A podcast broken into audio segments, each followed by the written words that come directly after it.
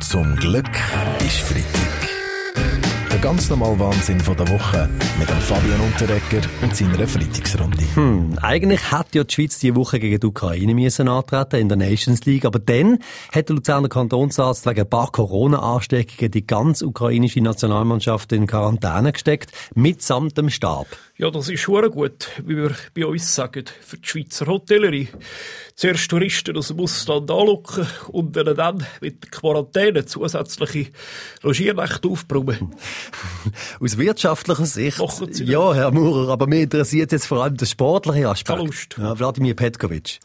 Ah, wechsle ich beim nächsten Spiel von Mannschaft National für Entscheidung nicht Severovic ein, sondern Arzt kantonal. Ja, entscheiden muss jetzt noch die UEFA. Wenn wir Glück haben, dann gewinnt ja die Schweiz den Match jetzt einfach mal so 3-0 vorfe. Ja, vielleicht kann der Kantonsarzt ja mal im Ski-Weltcup vorbeischauen, der würde ja Goldmedaille gewinnen, ohne dass ich müsste so kogelschnell das Loch abfahren. Druck den Daumen, Carlo Janka.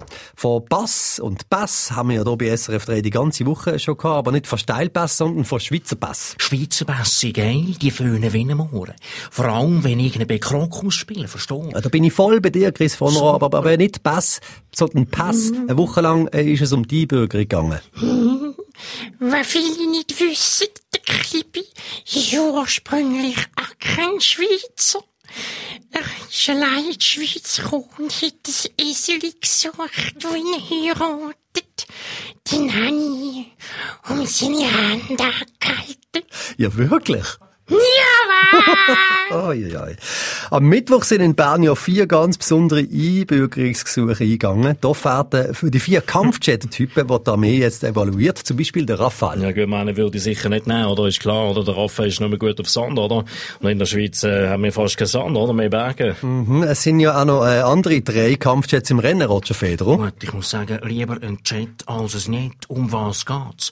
Die Weltwoche hat recherchiert und herausgefunden, der einzige Jet, der sicher nicht taugt, ist der Eurofighter. Und warum genau, Roger Köppel? Weil der Eurofighter ein europäisches Gemeinschaftsprojekt ist und wenn England den Brexit vollzieht und aus der EU rausgeht, werden alle Eurofighter von denen an ohne Triebwerke ausgeliefert.